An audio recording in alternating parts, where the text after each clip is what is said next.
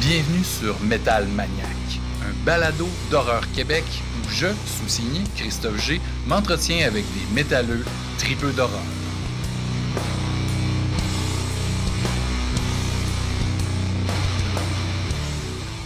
Metal Maniac, épisode, on est rendu à l'épisode 24, quand même.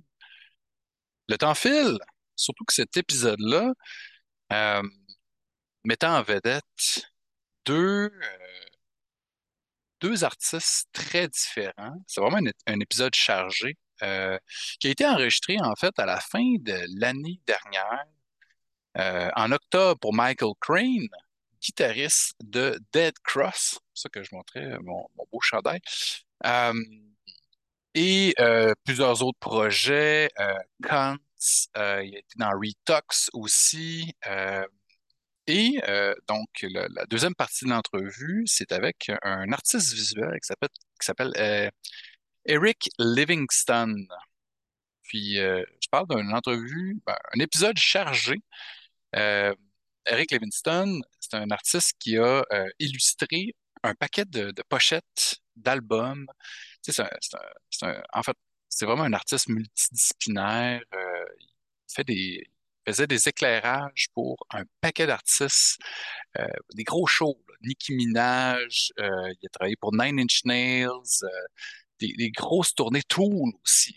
Donc, un éclairagiste, illustrateur, musicien aussi, il a été dans des bands comme Mama Leak, comme un instant, là, les mots me manquent. Euh, il a été dans All Letter, Entropy Density. Euh, mais c'est surtout pour justement ces magnifiques pochettes d'albums, Dead Cross, euh, aussi d'autres projets de Mike Patton, un chanteur euh, de, band Fate No More, euh, Mr. Bungle, le plus récent album, c'est lui qui a illustré, il fait des vidéoclips aussi pour Mike Patton, le dernier album, en fait l'album qu'il avait fait avec Jean, Jean-Claude Vanier, compositeur français. moi, je, suis un fan de Patton fini, On en parle dans, l'entrevue avec, avec Eric. J'achète des masques COVID de Dead Cross. Euh, Dead Cross ont sorti un album à la fin de l'année dernière, deuxième album, encore une fois illustré par Eric Livingston. Donc, je trouvais que c'était un pairing euh, fantastique d'avoir ces, deux gars-là en entrevue. Euh, donc, le guitariste du band Dead Cross. Il y a aussi Eric a fait la pochette de Tomahawk Tonic Immobility, le dernier album. encore un autre projet de Mike Patton. Hein, Patton, c'est euh, le plus grand chanteur que la Terre ait connu, selon moi. Mais je dis un, épisode chargé parce que euh, non seulement, bon, dans l'ordre, je vais vous présenter l'entrevue avec Michael Crane et on va terminer avec euh, celle avec Eric Livingston. Celle avec Michael Crane, je n'étais pas très content. pour vrai, pour être complètement honnête avec vous, il n'était pas on dirait qu'il n'était pas disponible dans le sens que on commence l'entrevue, il semble pas savoir que c'est une entrevue qui est aussi vidéo, pour ceux qui écoutent la version audio. Euh, c'est comme pris un certain temps avant de OK, je vais ouvrir ma caméra, ça me tente comme pas trop. Euh. Puis là, je voyais qu'il était un peu distant. Euh, puis au cours de l'entrevue, on, on le voit un petit peu à un moment donné, bon, chien, ça peut avoir besoin de sortir dehors. Il doit sortir son chien. On va raccourcir un petit peu ce petit moment-là, mais il est parti genre pendant trois minutes. Donc moi, je poirote, j'attends. À un moment donné, pendant l'entrevue, il me dit, pendant que je commence à lui poser des questions sur ses films préférés, les premiers films qu'il a, visionnés, tout ça, il dit Attends un petit peu. Puis je le vois qu'il se tourne la tête, aller voir dans l'entrevue. Puis il décide de pas, de répondre aux textos qui popaient à gauche à droite. On entend les textos, puis je le vois qui est en train de faire ça, puis là, on le voit euh, en train de taper sur son clavier, tu sais, genre, ça ne tentait pas d'être là. Fait en tout cas, euh, je pense que j'ai réussi à le ramener un peu, mais je voyais que était, ça semblait pas y tenter. Donc, à la, en, finissant cette entrevue-là, j'étais comme sérieux, je peux pas. Euh, en même temps, tu sais, ça peut pas être juste ça, mon épisode. Là. Je peux pas juste vous présenter une entrevue d'un gars qui ça ne tentait pas trop d'être là. Il répond certaines questions, il y a des trucs intéressants. C'est quand même un gars qui a quelque chose à dire. Il y a des projets solo. Euh, le dernier album de Deck Cross, hallucinant, supérieur au premier que j'avais vraiment beaucoup aimé en, 2017 quand, l'album était sorti. En, 2020, euh, Mr. Bungle, justement, euh, s'est reformé hein, au début, début 2020, en, en 2019. Puis moi, en février 2020, je suis allé voir euh, Mr. Bungle à San Francisco, dans leur, leur patrie. ils sont formés, Mike Patton, Trace Pruance, puis euh, Trevor Dunn, euh, bassiste, euh, avec Dave Lombardo de Slayer et aussi de Dead Cross. Et Scott Ian, guitariste d'Anthrax, s'était capoté à San Francisco. Mais qu'est-ce qui est cool là-dedans, c'est que peu de temps après, eux, juste avant COVID, justement, ils ont fait ces shows-là, avant que la tête la Terre arrête de tourner un petit peu. Puis ils ont enregistré cet album-là, qui est en fait une version ça, c'est la même. Ben, c'est un hommage un peu à la première cassette qu'ils ont enregistrée, Mr. Bungle, euh, au début des années 80, The Raging Wrath of the Easter Bunny. Puis, euh, ça se trouve à être euh, Eric Livingston qui a, là, pour les gens qui regardent la version vidéo, j'ai l'espèce de yearbook, la version CD de luxe, puis il, il, inclut un paquet de flyers de l'époque, les photos plus récentes faites par Buzz Osborne, ancien invité de, Metal Maniac. Donc, la version, le layout est écœurant. Il a réalisé aussi le vidéoclip animé pour Raping Your Mind, absolument incroyable et euh, qu'on ne recommande pas aux, gens épileptiques. Euh, je vais mettre le lien dans, l'article, vous aurez cliquer là-dessus. Euh, puis, ben, j'ai fait une entrevue avec, avec Trace Bruance, avec Derek euh, Derek Scorchera, qui, avait réalisé un autre vidéoclip pour Mr. Bungle, et euh, Eric Livingston. Ça, c'était à la fin 2020. On avait envoyé des, courriels, des messages instantanés, puis euh, j'avais vraiment trouvé que, c'était un artiste intéressant. donc c'est... Puis on, avait connecté en ligne. Puis quand justement l'opportunité s'est présentée d'interviewer Michael Crane, je me suis dit, ben, le pairing serait parfait pour avoir euh, Eric Livingston sur le show aussi, vu que bon, j'aime ça présenter deux entrevues qui sont un peu connexes euh, depuis quelques mois. Puis, euh, par le, hasard des, plus tragiques, mesdames et messieurs, chers Metal Maniacs, on, vient d'apprendre cette semaine, donc quelques, il y a peut-être une semaine au moment où le podcast va, sortir, que Eric est décédé à l'âge de 38 ans en Californie. Euh, les causes du décès ne sont pas encore connues. Il serait décédé euh, dans un autobus qui, l'amenait à aller pratiquer avec euh, le groupe Mamalik qui, qui faisait partie avant de faire une tournée. Donc, c'est complètement surréel. je ne m'attendais pas à avoir comme presque probablement ce qui est la dernière entrevue qu'il a donnée. Puis en plus, c'est une super belle entrevue, super le fun. Vous allez voir, puis j'ai vendu punch un peu sur les réseaux sociaux. Il s'est fait un corpse paint. Il est arrivé en retard à l'entrevue parce qu'il s'est fait un corpse paint. Euh, c'est un type qui était qui ultra passionné. Euh, on, le voit dans, son art, qui est assez morbide, assez, euh, assez cru. Mais en tout cas, j'avais vraiment eu une conversation super singulière. Donc, un genre de truc qui, qui, arrive pas souvent. Puis, voilà, il, a disparu de cette terre cette semaine. C'est quand même assez Donc, ben, je lui dédie, je lui déduis cet épisode. content d'avoir pu te jaser, Eric. glad to have been able to chat with you. Euh, donc, je vous laisse avec euh, mes entrevues euh, avec des collaborateurs de Dead Cross, Michael Crane, guitariste, suivi de Eric Livingston.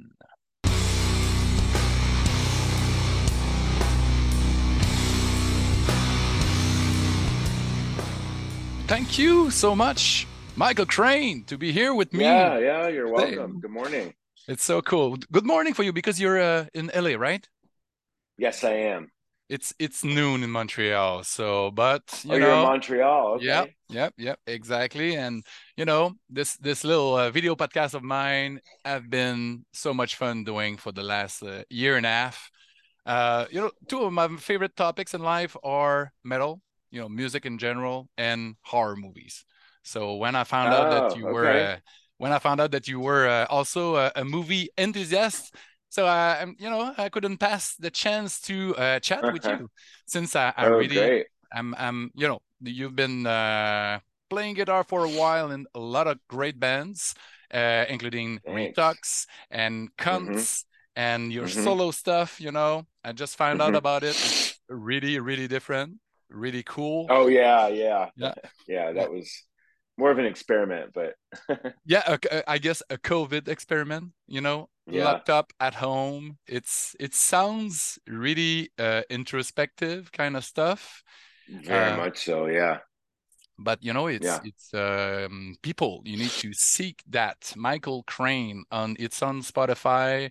It's it got a little bit of trip up in it uh perhaps maybe mm. a little blues some mm-hmm. I, I wouldn't say folk but maybe a little little bit yeah yeah a little bit that's a, a, lot of things and when we, th- we think of your projects uh, including also of course the great dead cross yeah, yeah, yeah. You, you oh, all, yeah. Exactly. The the new one I haven't got yeah. a, um, a copy yet, but I I got uh, I had um, access to uh, early uh, uh, promo um, stream to review the record for Rue Morgue magazine, and I have to say that um, it's uh, I I didn't expect uh, to be that much uh, different from the uh, the first ones. Uh, so from from the get go, um, you know, I I need to congratulate you on that record, uh, especially knowing that everything happened over the last years for you. Yeah. For uh, Patton as well, mm-hmm. uh, and for the, the whole world to live in that really COVID weird, uh, you know, uh, life that we uh, mm-hmm. experience. Uh, so you know, the the the latest record is great. Um, so people, when this is gonna be uh, posted online, the record will be out with rave reviews, of course. I'm sure. I hope. so um, I, I wanted to because we don't know each other. I, I wanted to know a, little bit more about uh, where you're from musically and what kind of music was playing. You know, uh, when you were a kid at home. Uh, my parents were both really young. My dad was always in rock bands. My oh, dad yeah. played drums.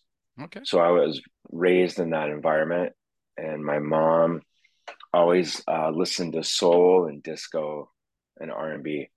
Mm. Back then, disco. Okay. So I got, I got it from all sides. Mm-hmm. The appreciation for R and B and and disco and hold on a second. I got one of my dogs up here on my lap. I have a lot of I have a lot of dogs. Um, and then uh, so yeah, that. What's his name? So that's that, that this one? one is checkers. Checkers. Nice to meet you, checkers. Looks good. yeah. Um and, so, and and and heavy heavy music when when that first came into your uh, your life so at four i was obsessed with kiss as i think most young young people were back then yeah the look the makeup you know the, mm-hmm. the fireworks they were it was it was a thing so um your dad was a fan I guess yeah yeah he was but i didn't get that from him okay i got that on my own um, uh, and then, so I would, I would LP. How no, on the get... radio. On the radio, okay, okay. Back then, yeah, I was. I, I just and uh, no, I did have, I did have the LPs. I had Kiss Alive. I had just, uh, I think Destroyer. Mm-hmm. So I had, I had some of that stuff on my own. Maybe I'm sure that those LPs weren't mine at four years old. Yeah, four or five years old. I had the T-shirt. I had all the stuff. Now that's um, cool but I think um but it's it's still a rock and roll. Um, you know the the, the Avia Avia stuff. You know, darker stuff. Can you remember yes. which which one it was? Um, so I yeah, it was it was Kiss early on, and then after that, let me let me think back. Around 12, no, 10, when I was around nine, 10 years old, it was breakdancing. It oh, was all hip hop. Hip hop. Nice. I was obsessed with all that stuff. Run DMC, and of then, course. Um, yeah, for me at that age, it was more. I don't even remember who Herbie Hancock. Oh, nice. Rocket that uh-huh. that came out. Old school. Um, Sugar Hill Gang. Perhaps. I mean, I was a uh, yeah, I was a little kid, so I just whatever was was the soundtrack to breakdancing. Mm-hmm. And then so I went through that phase. I really loved it, but so then around 11 12 that's when i really dove back into metal. And so at 12 who was i listening oh van halen. Okay. Van okay. halen. Mm-hmm, mm-hmm. eddie was super inspirational on the guitar. Randy rhoads and, um, and did you play guitar back then or? Oh yeah. Yeah yeah yeah, yeah. Mm-hmm. you started early? Yeah i started early because of your and, dad's uh, with a drum kit at home, I guess. Yes, that was around the time when I decided I wanted to play guitar. Um, and then so it started with it's really started with Van Halen and Ozzy. Mm-hmm. And at that time, it was a lot of hair metal was mm-hmm. the thing, and and um, and trash as well. yeah, I didn't get into that yet. Okay. I wasn't ready. Not yet. It was still. You weren't ready. Yeah, it was still those bands and um and like Ratt and shit like that. It was mm-hmm. just like hair metal. Of course. Um, I was, I was a fan happened? of uh, Warrant. You know, even Warrant. Oh yeah. mm-hmm. Yep. Def Leppard. You know. Yeah. That was big for me to... back then. Yeah, they were. They were. They were huge. Mm-hmm. I'm trying to think of the segue into what did it? How did I go from there to?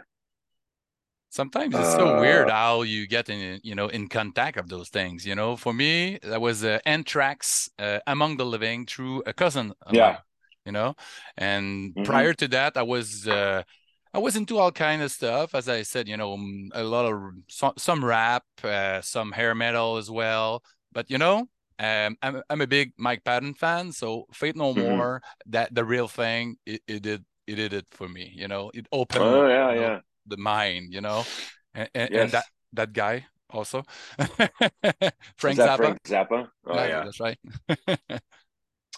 um, but anyways, I, so then I I got into after the Van Halen was like my segue that was my um what's that hold on i'm not awake yet what's the term gateway oh gateway yeah. drug mm-hmm. in, into um dead kennedys okay the punk black stuff. flag mm-hmm. metallica metal church uh um remember the first time you heard slayer yeah that was when i was i was 16 Okay. I was six, 16 and um, we were starting our own little thrash band, you know, and um, the drummer we were playing with, he was older and he was really good. Mm-hmm. And he's like, he's like, let me play you guys something. And he played us Angel of Death. and it, yeah, it blew our minds, blew my mind, you know, just as something as simple as that, that double Bass kick drum. solo. Mm-hmm uh, we, you know what I mean? I have never heard anything like that yet. It, it, it's, it's, so heavy. It's just like, whoa, holy shit. Uh, that was the first time, yeah. And then I, and then I, right after that, I remember I got, um, which I got Show No Mercy on cassette, which mm. doesn't sound anything like nope. the Rick Rubin, Rick Rubin produced stuff. It's Show true. No Mercy was way more, more metal, you know. The and, um, but I loved it. Crisp. Yeah but I loved I listened to Show No Mercy over and over and over because you could tell like there's even though it wasn't the Rick Rubin produced stuff where they totally changed thrash metal, mm-hmm. it was still you could tell they were a good fucking band and had good songs. Like they yeah. had that they had that thing. Mm-hmm. Um, and then I had I was really into um, Garage Days from Metallica. Mm. Oh yeah, with like, those covers, man, of course. This band knows how to. They know how to fucking do a cover. Nobody can do a cover like Metallica.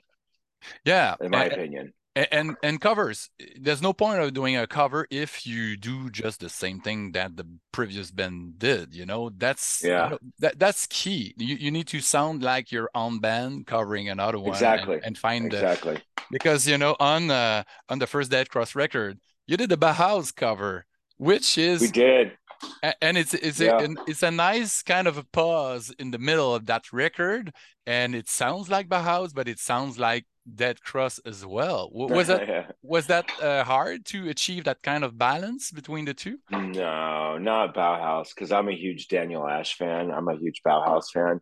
You mm. can tell in my playing. Mm. I'm really I'm really goth inspired. Um, Rikk Agnew, I love all those guys. Yeah, um, I, but also I, we mm. only did that because we were short of material. Okay, okay. and we need we needed extra material but you know that that was a, a, a, nice little surprise because you you wouldn't expect a Bauhaus cover on that kind of um, trash yeah. punk and really really harsh sound uh, but you know uh, right, right. going back on, on on slayer a little bit you know it, it's crazy yeah. you know that you got to play all those years later with with with dave lombardo yes um, it, can, yes it is can, can, can you can you tell me uh, the first time can you uh, recollect the first time you met actually met Dave Lombardo? It was it was at Ross Robinson's studio in, in Venice when he still had it. It was that session, that first dead cross. We um That's it. Stopped. First session, first meeting. Okay, hold on a second. Hey, stop it. yeah. Got, got some nice back vocals. yeah. So uh, going back on that, the first time you met, you actually met Dave Lombardo was for that session. That where you uh, recorded uh, those songs for Dead Cross. Yeah. Um, yes. Um, that it was in that session.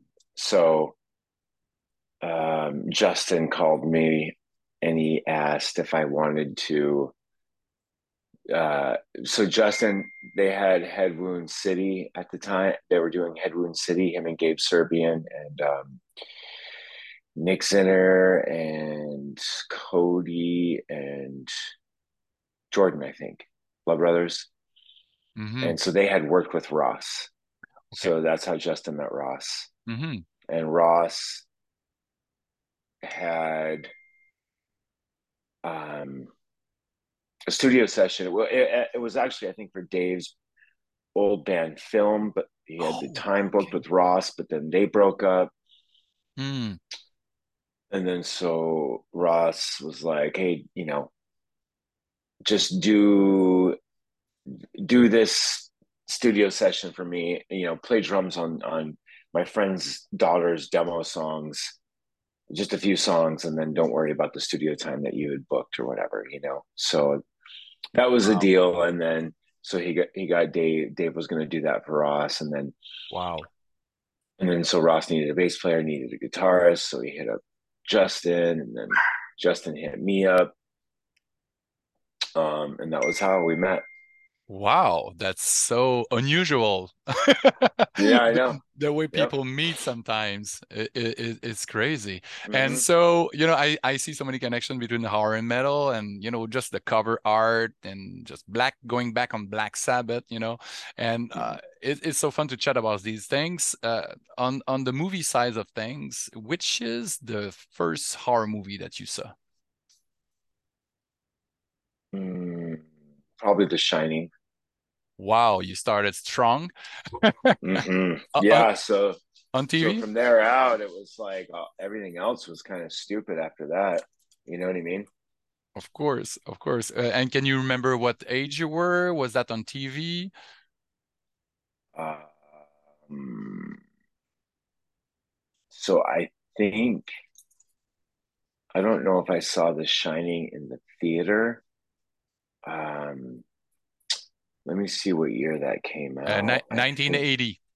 80. 1980. Yeah. So I might have saw. I don't think I saw that in the theater, but back then I remember HBO was a thing, uh, and it was. Mm-hmm. Um. And were were you scared? So I think we saw it. I think we saw it at home. Okay, perhaps uh, on video with my mom. With, VHS. No, I think we saw it. On, no, we saw it on um on HBO. Okay. Okay. Yeah. Okay. And you know that's that did a thing on you. Did it scare you? Oh yeah. yeah. Oh my god. Yeah, definitely. I was. I mean, I was like never the same again after watching that. That those two, the two little girls were the scare. Like that movie was so fucking terrifying. I know. Still today, it, it was so and um, and uh, yeah, it still holds up. I think mm-hmm. it holds. I mean, I you know, there may be a couple parts that are a little whatever, but dude, definitely the the psychological aspects, the oh, for sure, it holds up. Yeah, Stan- Stanley Kubrick, you know, he, he was a master. You know, there's so many master. great things. Yeah. Um, uh, are you the kind of um, the cinephile that uh, follow um, directors? Do you have a favorite directors? Um, let me think about that for a minute. Yes, I always loved Stanley Kubrick. I always loved um give me a sec. David Fincher. Mm. Um you know, Alien 3, it's it's an overlooked gem. Yeah, I was never a huge alien person. No. No. no. Okay.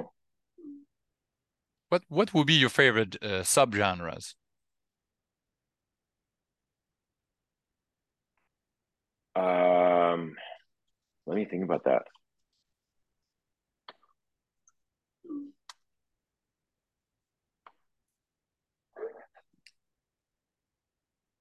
Of, of I, I would say like honestly like horror is definitely not like my top like my favorite genre at all. I would say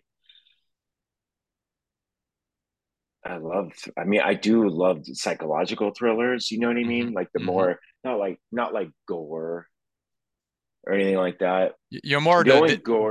David Lynch, David Cronenberg, that kind of stuff. Yeah, but but also Lynch gets kind of silly. You know what I mean? I like the Coen brothers. Hmm. Yeah, definitely. Um, you know, No Country for Old Men, masterpiece. Yeah, great fucking movie. The the big also the Big Lebowski. Oh yeah, favorite yeah. comedy.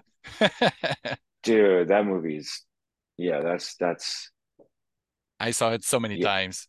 I'm a, I, I'm a big uh, White Russian drinker because of that movie. You know? Oh, really? That's great. um, let me think about this. Hold on, and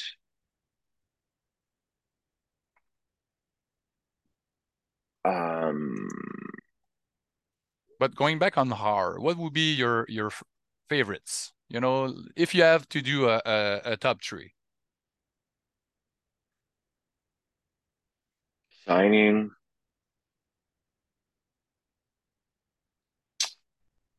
Um, Evil Dead.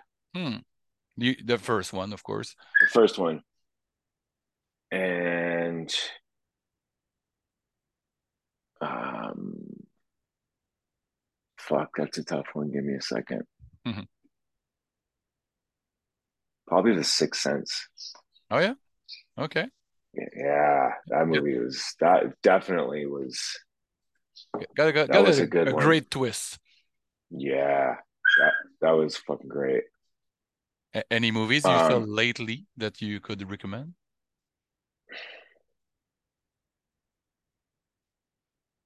Yeah, that Korean director is he Korean?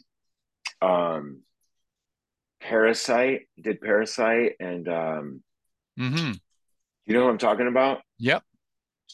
Parasite, I think he won an, uh, a prize in Cannes that year. Fuck, man, that guy is badass. I think he did. He's the same one that did the the host. I think I'm not sure. Um, hold on, and he there's another one that he did. Bong Joon Ho. Mm-hmm. So he also did. Um, this is the last. Uh, let me see. Let me see. I think he did he, the host. He did do the host. I didn't okay. see that one. It, it's it's kind of a memoirs. Memoirs of Murder. That's oh, Memories of Murder. I never saw that movie. It's kind of a, a thriller, like a police uh, police thing with a serial killer. Yeah, it's fucking good. It I is heard, so good. I heard great things about that. But you know, the Korean, they're amazing. Have you seen The Chaser? No, The Chaser. That that's fucking intense it is so brutal and it's really well done and it's it's the kind of movie that you watch on the edge of your seat and you, you you're just like how uh, easy gonna be you know um cut. You know it's a serial killer thing but you know with, with the those great movie you know the the you talked the you talked about david fincher you know the zodiac that's a good one. Seven oh i didn't see that. i didn't seven's a fucking classic. Yeah seven. You there haven't you go. that's yeah, another one. you haven't seen Zodiac? No. You, really should. It's uh, the pace is way different. It's it's it's even slower than than Seven. Seven is kind of slow, but uh, Zodiac is more. Uh, it's less graphic. It's really uh, really smooth. It's pretty long, but you know it's David Fincher. You know it, it's so well done. Really. Okay, I'll watch acted. it. Of course. Yeah, yeah, I'll watch it.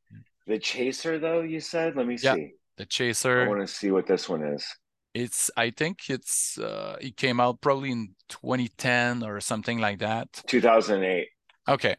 Um it is brutal, man. It's it's uh fucking intense. You, okay, you, got if it. You, if you like thriller, you should should like it. All right, I got it right here. Yeah. Awesome. Um thanks for your time, Michael. Dude, yeah, absolutely. Sorry for the sorry for the hiccups. No problem. Dogs, man. I, I got a, a, dog since the like the last five months. You know, it's a lot of work. It's a lot of fun, and you you need this. Is it's like a kid. You know, you, you need to. Yeah, four of them. oh fuck! I got four. wow, it's a big family. yeah.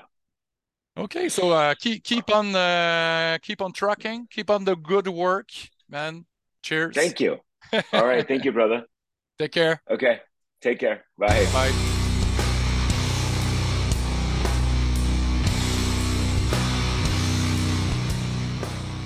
Hello. Oh man, you're perfect. it was it was worth the wait. Dude, yeah, I did like it's the worst fucking corpse paint job I've ever done, but yeah. Hey. But, but it's still a corpse paint, so man, there that's the first time someone did that for me. So thank oh, you. Oh really? Yeah, I'm surprised. For you, any. um, my first my first guest on the podcast had uh, a Michael uh, Myers mask on when he, he came oh.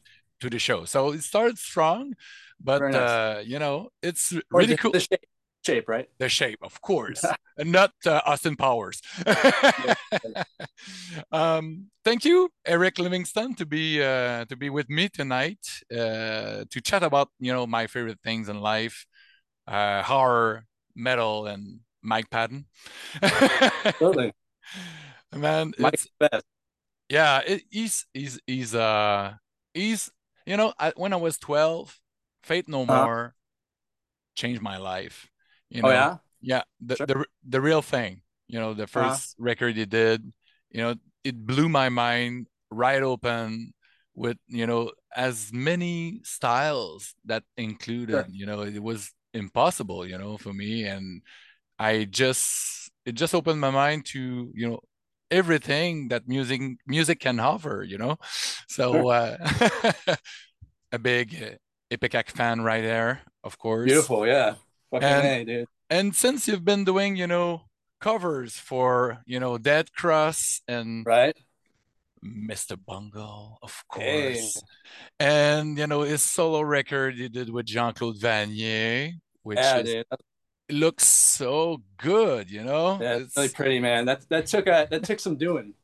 Yeah, because the thing with Ipecac, the the um they try different things. They they want to offer to fans uh, a real package, you know, real yeah. art, and they work with real artists like you to put packages that um, is at the level of the music inside. So yeah. it's so so the I usually start with um, asking my my guests. Uh, what came first for you metal music heavy music or uh, horror movies you know what? They were pretty close. I became interested in uh, art, I'd say very young. And I got hit hard with music. Mm-hmm. And I was an odd cat growing up. It was very weird. But like around four or five, I remember being a horror fan before I was even a horror fan. Just knowing and seeing different, you know, uh, aesthetics, different clips of things, hearing things here and there. And like just the imagery in general and how like monsters. Monsters. Yeah mm-hmm. of course. And like uh so i became enamored.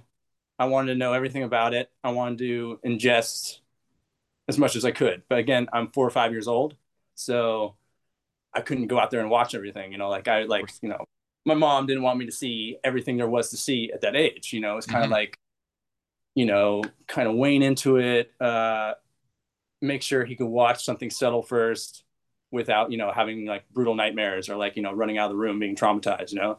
But you know i uh, like i was like a, a, pretty i was a quiet kid and like uh kind of reserved and you know just enamored with art you know? So you you started dr- drawing uh, really you know soon early? Sure yeah yeah. I mean it was probably around that time that i kind of discovered horror movies you know and that's how i became introduced to film uh you know as an art form. Mm-hmm. and it you know it. Do you recall which one is you the, know the like first the first one? one I saw? Yeah. The first one I saw, I couldn't say because like I'd see clips of things here and there. You mm-hmm. know, like I sneak in, you know, and see adults watching this and watching that. You know, and like just being enamored with it, or like you know, flipping through the channels mm-hmm. and seeing different movies and being like, "Fuck, dude! Like I want to watch that, but like my mom's right here, or you know, like you know, my aunt's over, like like my sisters would probably hate this, you know. Mm-hmm. But again, like I had two sisters growing up, and uh, they're older. both older, both okay. older. Like one one half sister, way older, uh, like about 15 years, and uh, my other sister Renee is like two years older than me, I think two or three. Okay. And uh, both horror fans. Okay. You know? My older older sister worked at a record store when when I was growing up, and that's how I was introduced to music in general. Oh, nice. So you know, when I discovered horror movies, like I said, like I was a fan of them before, even like you know, could ingest them and like and view them, you know, and like experience that. But when I could, I just I took it all in. I watched everything I could, you know, like and I think because of that, I had like eclectic tastes when it comes to like movies in general, mm-hmm. but even horror movies. Because you know, like I meet so many people that like this is my kind of horror movie. I only watch zombie movies. I only watch like serious horror movies. I only watch, you know, like artistic horror movies, or I only watch like, you know, goofy, satirical, or like, uh, you know, gore or gore, just gore for the sake of gore, mm-hmm. you know? And like, so I grew, I think I grew an appreciation for many aspects of all mm-hmm. that stuff. Yeah. Because I was just so enamored by it and wanted it. And like, it, it gave me, you know, it was an ex- escape, you know, it was an escape and a bit of release, you know, from like, you know, some uh, childhood, you know, doldrums and like aggression that I had, you know, like blind aggression, you know, like, but I think those like really gave me a sense of like creativity. And from mm-hmm. that, I started drawing. And when I first started drawing, I drew, I drew, you know, I drew horror movies, man. Oh yeah. You know, I drew a lot. Like fuck, man. Like uh, skulls and monsters. Yeah, I drew a lot of skulls and shit like that. You know, on my own. But like in terms, I would draw like scenes out from movies. Mm-hmm. And I remember like one, like my mom has like a scrapbook of a lot of my drawings from when I was a toddler. That's cool. And, you know, when she would show people that shit back then, you know, she couldn't show sh- teachers or or anything like that. Fuck no, man. But like, will I, look you up. yeah, dude. Or you know, like just like judge me, you know, and like that mm-hmm. came came kind of later on. Uh, but I mean, killer clowns, dude. The oh show, yeah. You know, like I drew so many scenes from that fucking movie, and like uh, one in particular is like the scene where like uh, damn, uh, when the like the the giant cotton, like cotton candy, it, yeah, of course, yeah, yeah. The giant alien clown picks up the cop and like squeezes him, and like the cop like inevitably like like picks up his badge and like pops his nose with it. Uh, That's right. I draw I draw that scene and like nice. you know like my parents thinking like you know like this guy fucking hates cops and like sure enough tried and true to this day don't not a big fan of law enforcement as it is in america like it's uh, mm-hmm. an institution that's uh, uh, deeply rooted in um, you know just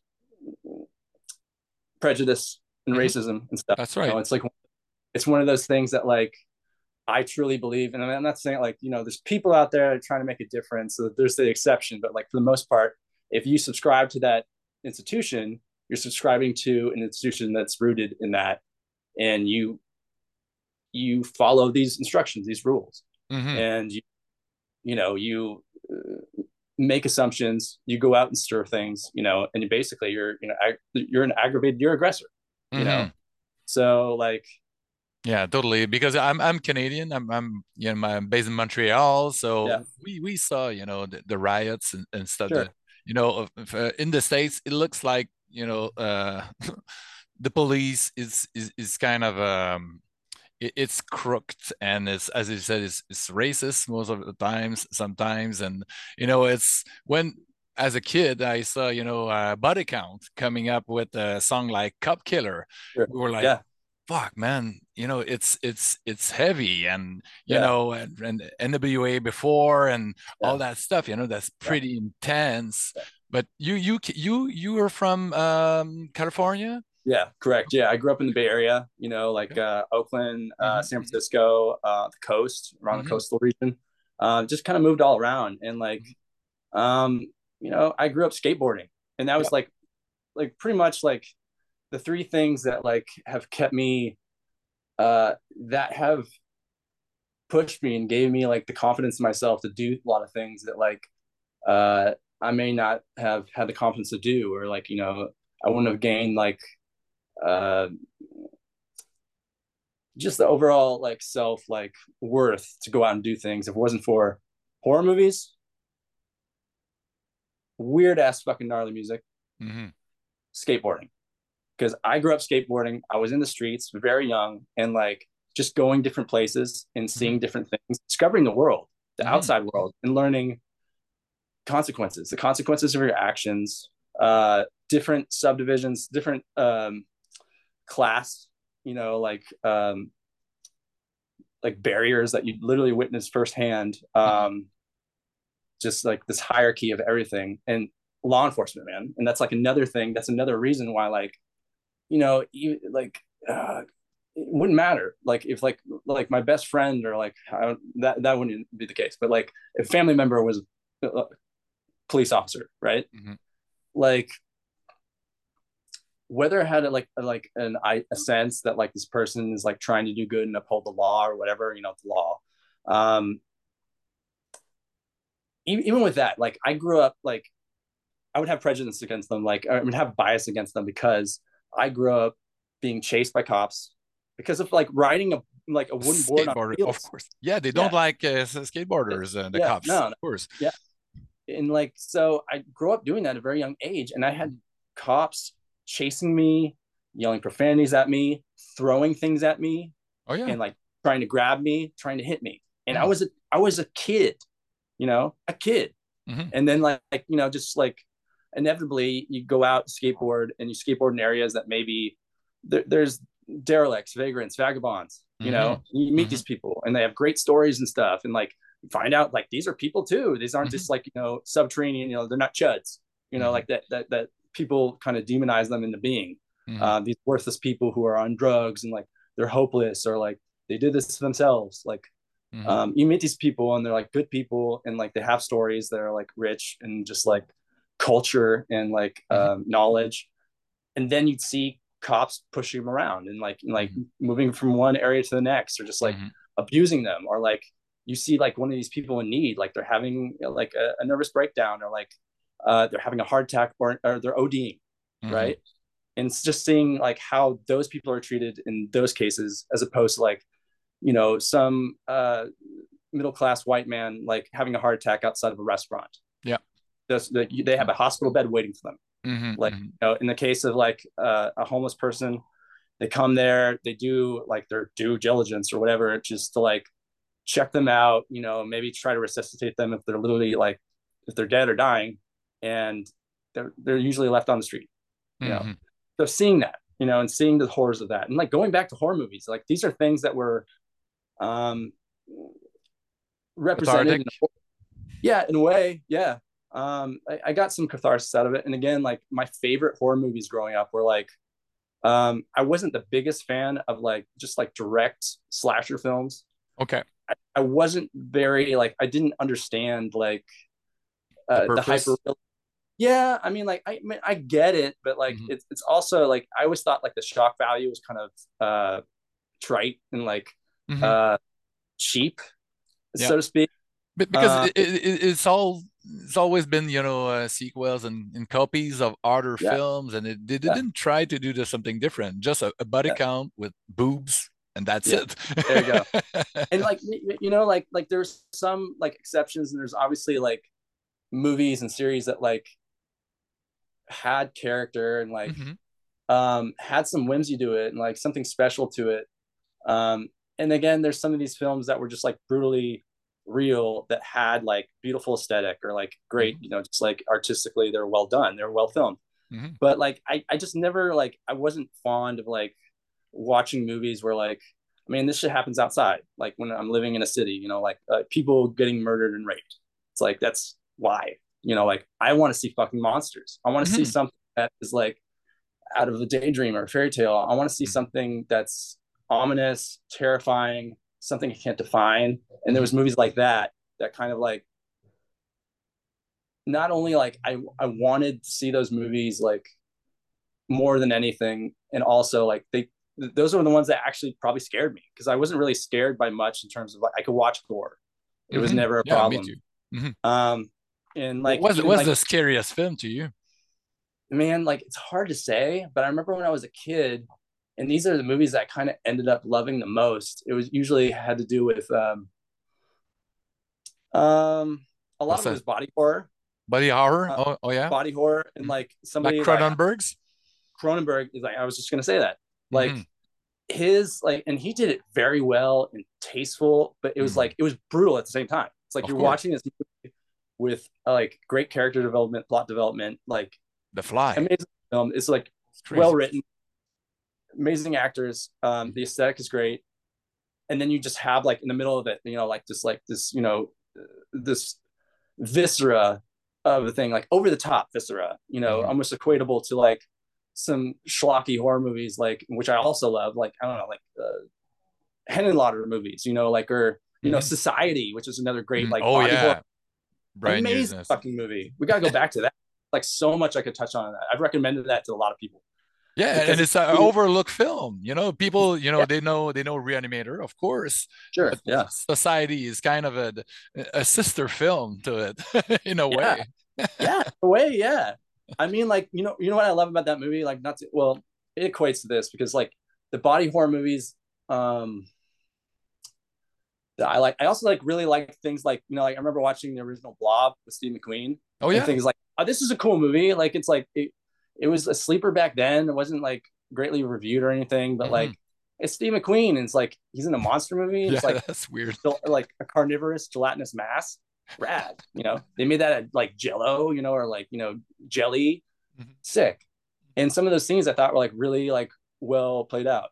And I'd have to say that in terms of like remakes that have been done, yeah. Chuck Russell's like the blob is like it's so fun. 88. Yeah. yeah. It's great. Yeah. It's great. and that was also like a movie like with body horror and like mm-hmm. Definitely. Uh, melt films. Melt films were another thing that were weird to me. Oh yeah, I, the incredible never, melting man. Yeah, dude. That's yeah. So, so movies good. like that like weirded me out because I didn't I couldn't like conceptualize it. It didn't make sense to me. Why would this like why would you melt for no reason? Why would you, you know, why would this like, you know, gelatinous mass, you know, like uh, without a conscience be coming after me. You know, uh, the thing. You know, like oh another, man. You know, another up there. You know, top three fucking remakes ever done. Yeah. Yep, Even yep. though I never really considered it a remake, I love the original thing. It's rad. Um, but like but it's two different things. It's two different things, man. And it's literally like, man, it's like fuck, man. Like to name a favorite Carpenter movie, I couldn't do it. Um, it's hard. Yeah, it's hard. But like that was like the zenith of like for him, I think, and yeah. for a movie like that of that echelon to me, and for a lot of people, yeah, that movie to be shit on because it came out in a year where yeah. like E.T. was so cool. You know, you can't have a you can't have a mean alien. We have a nice alien now. You want that. Yeah, that's that's so sad because it it kind of uh, uh you know it, it fucked his career you know in, in a lot of ways you know yeah it, it, and now it's a cult classic everybody yeah. loves it and yeah you know in my podcast every I think most probably uh eight out of ten episodes people mention the thing as yeah. one of their top five yeah it's crazy. I mean just like it's like a movie that like I think like most people like man, like it's like um it's well written, has great plot development, mm. great character development to the point where like when these people start getting off, you know their names, you know, like you know their positions, you know, it's like you care about them somewhat, you know, uh, some more than others, but like but everything uh, is good about it, you know, the effects, the music, yeah. Ennio Morricone's music, it's it's oh yeah, so again, good. yeah, the score, dude, mm-hmm. for mm-hmm. for John Carpenter to like like hire him to yeah. like make that score, which is like three notes and still perfect. Yeah. Like amazingly well done. And like, you know, Carpenter obviously like this hasn't been like back, you know, like back when I was watching horror movies, like, uh, I mean, I liked weird music, but like, I always liked his scores. Mm-hmm. I always like they stood out to me. And like, yeah. I think at the time that these movies were coming out, it was just kind of like, oh, this guy did the score. Like, that's why it is the way it is. But like, that's an amazing score you know, and like to take like these, you know, instruments that he used to do it, like like old synthesizers and stuff. Mm-hmm. Like now it's like people respect it, it's talked about, it's coveted, you mm-hmm. know, mm-hmm. um, in aesthetic and tonality, which is awesome. But like I think then, you know, he felt like, well, I know he felt like I want he wanted to do scores because he knew how to do it and he thought they were good, I'm sure. You know, mm-hmm. like because he is the way he is. He thinks what he does is good. He knows when it's good. Um, but that was out of necessity in the beginning because he, he didn't have money, you know, to do to, yeah. to hire somebody else. yeah, exactly. Yeah, yeah, yeah. But I mean, it ended up like, dude, like, wow. How many people know, you know, like the theme to Halloween? Mm-hmm. Like, just play that in a room. Everybody knows what that is and, and, you know with with uh, the the raging wrath the, the, the, you know the halloween show you did a trailer which is an homage also oh, to carpenter yeah. in ways Again. so like you know uh sequels right yeah i feel like like the sequels that i love in like uh oh, yeah. series like this one uh uh, yeah. Halloween three, Halloween three, and you know it's interesting when I was watching Halloween's growing up. You know, I love the first one, obviously. Mm-hmm. The second one was like it was, it was like okay. you know mm-hmm. it was all right. mm-hmm. Um, it was like a like it ha- it happens directly after, yeah. which is like I think feel like one of the first times that like I ever saw that. It's like yeah, it's, it's, pretty rare, right? Mm-hmm. Mm-hmm. Um, and it's brutal so, and it's violent and you you've yeah. seen more and yeah.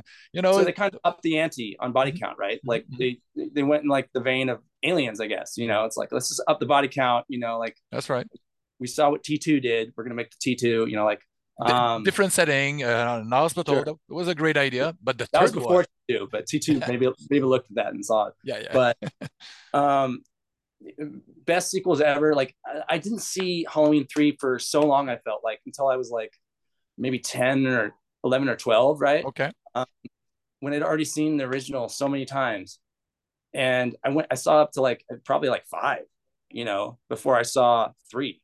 Where's three, right? Yeah. Because nobody played it on HBO. Nobody played it like on cable networks. Okay. Because it was like it bombed so hard, like and mm-hmm. like they never obviously they never play it like when they're doing a Halloween marathon because mm. people just be like, it doesn't make it doesn't make sense in the Halloween marathon, which you know, respectively, I don't consider it a part of that series. I like his idea. Mm-hmm. I, I mean, like you know, like with that title, people, you know, it was a setup to be disappointed because you were expecting Michael Myers. Yeah, yeah. Which is like, you know, obviously, like, you know, being the person I am, liking the music that I do, uh, my sense of humor, mm-hmm. I fucking love that. Yeah. You know what I mean? Like, like a huge fuck you. Like, yeah, that's punk. yeah, fucking punk. Because, like, oh, yeah, by the way, you know, there's been two already, but like, yeah. I always thought this was going to be like a trilogy or a series of different horror stories and that's what I originally sought out to do. It's Halloween. It's not Michael Myers. Mm-hmm. It's Halloween night. You know. Yeah. Um, and you did a, a, great homage to it with that little uh, clip you did for Mr. Bungle right. as well. Yeah. Man. That's yeah. so cool. That was, must have been that, really fun to pitch that to get to the boys. Dude, like I just kind of did it, you know, like like it. because they're doing a Halloween show and stuff, you know, like I figured like in like Eureka of all places, you know, yeah. like uh it's been shot, you know, around that place, right? Yes yes like and i didn't know if they knew that you know i assumed you know being the people that they are and the dudes they are that like they must have seen this movie and if, yeah. of course they like i show it to them like hey like i kind of like as a scripter like halloween three you know like uh you know lucky shamrock man like mm-hmm. uh this is from this movie you guys what do you think? You know it's like it's it looks cool. And they're like oh yeah fuck yeah lucky shamrock you know like it's like so it to know that those people, which I assumed at the beginning, obviously, but like it would have broke my heart, like knowing that like not if they haven't seen it, because that's like such a like uh, a great opportunity to ingest that for the first time. Yeah. Tom Atkins, um, mm-hmm. but uh, if they saw it and they hated it, you're like, oh man, it's like it's not a part of Halloween. It's it's trash. Blah blah. And like to think like those people that watch, I mean, I get it because Halloween is kind of a different like vibe um, but I, I don't know, like, and um, I just, I mean, like, it would have been a great to experience that for the first time, obviously. But yeah, it would have broke my heart if, like, some one of the people in that band, like, fuck no, like, fuck Halloween three, you know. But it worked. But they're all like, yeah, dude, Lucky Shamrock, you know, like, and uh, yeah, it just worked. I did a number of like, I kind of went with that for a minute, just doing like these weird, like, one-off. Uh, really, I mean, that was like purposely done. Some of the other ones were just like literally like ripped off like Tom Atkins scenes where like I overdubbed like really bad and like transposed like bad Photoshop images in them in like the, the scene. Mm-hmm. Um, but uh, yeah, they're all down with it, which is really rad. Um, That's so cool. And you did a um, a straight up horror video for uh, Dead Cross as well. My my perfect prisoner. That's horror, yeah. man. yeah, yeah, yeah. I mean, like, I mean, I would consider like most of the uh, film work, which is like pretty much all like in the um, the music range of um, music video and song representation. Mm-hmm. Everyone has some kind of uh, like homage to horror. Like it has has been inspired somewhat by horror. Like just mm-hmm. an aesthetic, the feeling of it. Um, and again, like you know, like this horror like doesn't make it to the Oscars much. You know. That's right and why because it's like it's like this genre of film that like um it's like like the dirty secret people don't want to admit that they love it because it you know it works you know at the box yeah. office you know in the 80s of course there were the slashers yeah. and then you know the the Saw movies you know they did yeah. so great you know but they weren't that great of uh, movies but anyways people they want yeah. to watch you know the blood and the guts yeah. people yeah. slow down then when there's a car crash people are attracted by you know, you know the dark stuff of course sure and like i mean i think it's kind of i mean i don't know unfortunate that like I mean, like I've seen critics review horror movies and stuff, and like general in general, like they they shit on them. But like mm-hmm. I remember seeing like some Robert Ebert, you know, like um uh reviews. I remember like one in particular was a uh, fuck Hellraiser. Mm-hmm. How he's kind of dumbfounded that like this movie is like gratuitous, you know, like um um it's shocking. Um it's it's visceral gore, but in a way that is um isn't sensationalized, but mm-hmm. provocative. Um presented in a in a, in a in a way that like represents something with conviction. Mm-hmm. Um, and they, he loved that movie. You know, and I think it was critically acclaimed movie. Clive Barker's Hellraiser, you know, is like of course. I, just watched it again uh, a few weeks ago, you know, to do a paper on it, and yeah. it still holds up. And you know, the imagery, the Cenobites, you know, uh, it's it's I was so fresh in the notion yeah. of slashers. You got those guys from hell, and just commending that voice Doug Bradley has, and uh, that yeah. was so refreshing to to to see you know that yeah. that kind of stuff for a few films and then went to shit like all the you know the franchise of course but, yeah. yeah. but what what but, would what would be uh, your favorite um, filmmakers i mean like man there's so many i know and there's I, so many and you mentioned because I, I we we did a little um, email interview a few years ago for uh, you know Mr. Bungle for um, uh, Rue Morgue magazine, and you uh-huh. mentioned uh, Polanski and sure. Henenlotter, which is yeah. you know two greats, two different guys. Yeah. So yeah. your your broad, your range is really large. So I like that because I'm a big fan of a lot of different things as well trash yeah. cinema but you mm. know the authors as well you know de palma and kubrick you know there's so many but but yeah. we, but i i, I want to know i want to know uh, you as a um, a cinema lover horror yeah. lover yeah i mean um i mean it obviously be easier to do like if we did uh genres on subgenres you know like mm-hmm. but like you mentioned kubrick right mm-hmm. um which definitely like you know obviously the shining was like this opus of a film. So, more of like you know like a, character study mm-hmm. on like an american male which i would say. It's like an average american male. Mm-hmm. like somebody who takes pride in their work somebody who um isn't good at expressing their emotions. They're just a combustion combustion engine you know? Mm-hmm about to reach a critical mass. Um, just like a uh, prideful, like full of himself, you know, like doesn't ask for help, mm-hmm. um, doesn't admit when they're wrong or have, you know, alcohol addiction. Mm-hmm. But all these things grow, you know, and he gets caught up in his own mind. And like when I watched the film, like obviously as a kid, I took it as this kind of sur- supernatural movie mm-hmm. um, with um, premonitions and like uh, mm-hmm. psychic, you know, telepathy, uh, and just like you know, a bear, you know, and a dude. What are they doing in that room? You know, like you know, like then I found out what they're doing in that room. Uh, yeah, just like images like that. You yeah. know, like they're just mm-hmm. kind of terrifying. Mm-hmm. Um, but you know, like growing up, and like I realized that like you know, um, that this movie kind of is like a, is very psychological. Mm-hmm. You know, like um, and I think it's amazing how like if you take a step back, you just like realize that like this is what happens to like you know like really toxic prideful men who you know like especially in the states they're you know a dime a dozen. And like uh they're actually you know and again not to get too heavy into it but like the reason i think it still exists to this day is the fact that like that is kind of coveted in the sense if you're a really rich person and you take what you want, you never don't take no for an answer. That's mm-hmm. toxic. Uh, you step mm-hmm. on people to get where you want.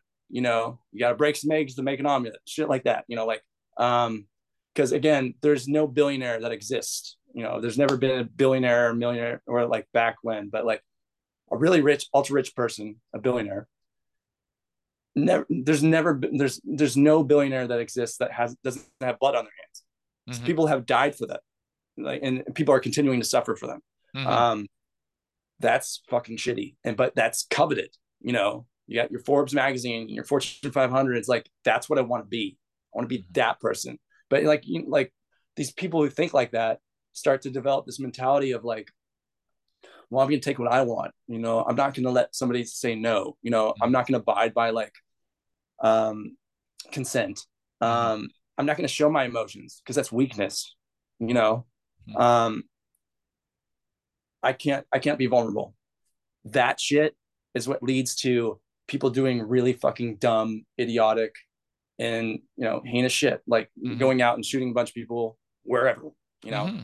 it's generally uh, like a middle-aged white person who's having um you know who just reached this point where they they broke mm-hmm. uh, a lot of them and so i equate jack torrance to kind of like that you know uh, uh, progression mm-hmm. where mm-hmm. you start off as like this person this you know your average day joe to um who was already kind of fucked up and like shitty who just reached this pre- precipice and became a monster mm-hmm. you know totally. he became a monster in that movie you know mm-hmm.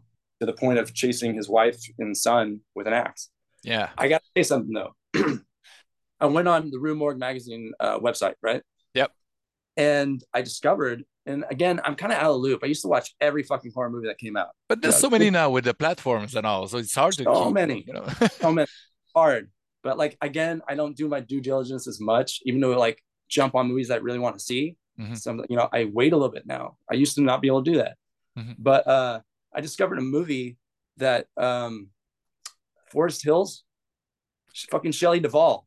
Oh yeah, yeah, yeah. It's brand new. I haven't seen it yet, but. but I watched the trailer on the website, yeah. and yeah. like I'm like, I mean, it looks interesting. Um, it's kind of hard to tell what they're going for, but like, mm-hmm. it's Shelley Duvall. Yeah, uh, I know Dee Wallace is in it, uh, mm-hmm. and Edward Furlong yeah. is in it. Um, but but just to see Shelley Duvall, yeah, you know, again, like, it's been a I while. I don't remember last time, you know, in a me, film. Me um, to have a clip in a in a horror trailer.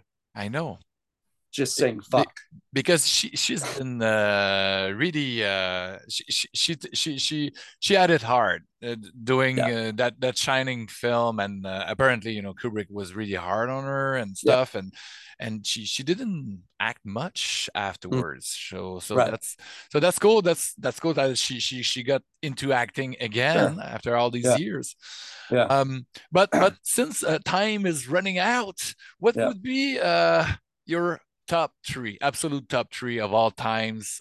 it's the, the hardest question ever. top three horror directors. Horror, horror, horror director or a horror film, as you wish. Yeah, because like you know, Kubrick, I don't think is equated to being a horror director. No, right? No, and I feel the same way about like some of my favorite directors, but I would have to say, um, a fellow Canadian, David Cronenberg. Oh yeah, absolutely. absolutely. Like I mean, there's nothing that that person hasn't done that like I can't. Uh, there's something I like about it, and something mm-hmm. that gets under my skin and makes me think. Um, yeah, even Cosmopolis. Yeah. Uh, a lot of people will shit on, on that movie because you know Robert Pattinson yeah. and. But I thought that I, movie is fucked up. Yeah, that's like, pretty interesting. End, the end reveal when like mm-hmm. when they're talking like uh, you know i'm not gonna ruin it but like two people are talking the, the protagonist and mm-hmm. this person uh who seems like uh thought they were gonna be him or like mm-hmm. I don't know like i mean the whole the, the movie's pretty crazy mm-hmm. um i thought he did it very well and it's yeah. very simple mm-hmm. from that's right most, mostly in a car in a car that's right yeah. have, have yeah. you seen his, his latest film crimes of the future I haven't yet. No. It's it's so good. Yeah. But and, I did, you know, uh, like, and, and another one that, like, I think it did get some critical acclaim. I didn't pay that much attention, but his son Cody's film, uh, uh, Possessor. Yeah, I haven't seen it yet. I, have seen his first one, uh, yeah. Antiviral, right? Which, which was, uh, you know, really body yeah, horror. Seen, I haven't seen that. Yeah, it seems like he's following in the vein of his yep. father, mm-hmm. which is rad. But like, mm-hmm. uh, I would say between uh, I didn't see that one, but uh, the Possessor one. Yeah. I think it was really well done. is rad. That's what I heard. And it seems like uh, he's got so much potential, and like I think maybe he's just like you know gonna do what his father did, but maybe even you know get like peak above. You're like I don't mm-hmm. know. Like, mm-hmm. Maybe he's just like trying to find his voice a little bit. Yeah. Um, but I think like what he's doing is really rad, and I think mm-hmm. like I'm I'm excited to see what comes of it. Yeah, know? me too. Me uh, too. Uh, yeah, but, but um, you, you, cannot escape your father, you know. yeah, with, with a last name like that. oh yeah, yeah, yeah. So so uh, just before we leave, uh, what's what's next for you? Is there anything you can talk about? You know, um, covers, record covers, or you know, um, anything re- horror related? So uh, you know what? Like, so I've been spending most of my time um, designing and building uh, production and lighting designs for bands, That's which right. is something I do. Uh, and kind of when I get into it, if I go on, uh, if I do that a few times in a year, takes up a lot of time, which sadly mm-hmm. like takes away from doing artistic projects because mm-hmm. like I couldn't do like with the new Dead Cross album, mm-hmm. um, which that artwork was done like a long time ago for yep. the most part. I did some new stuff um, for um, just like kind of tying together the layout, but like the main cover was done uh, when they finished that record, which mm-hmm. I'm sure Mike touched on. Like was over a year, um, two years. I don't remember. Like I remember going like they were recording right down the street from me. And I, I walked. Th- I, I, think they, they they tracked like three years ago. They tracked, yeah. and yeah. then they got you know they, they got delayed. Mr. Bungle, and then you yeah. know uh, uh, Tomahawk, and you know Patton. He's in so many projects. It's, yeah. It's yeah. Yeah. And well, then, 2019. Yeah. Yeah. So uh, I, I, our time is up, my my friend. Already, right. it, it, passes so quickly. Yeah. Uh, thanks so much for, yeah. for your time. That was fun. For sure, dude. All other two directors, Cronenberg, David Lynch. Oh man, John Carpenter. Oh man, the, the, yeah. those are my favorites as well. Yeah. Yeah. yeah good stuff so. So but we're we're gonna keep in touch. So people yep. are gonna follow you on on the social media. You post your, your, stuff and uh it's, yeah. it's it's amazing you know the dead cross you know that that that cover it's it's so good man. And yeah. everything you do keep up the good work man and was a, a blast. Yeah. Cheers. Cheers. Take care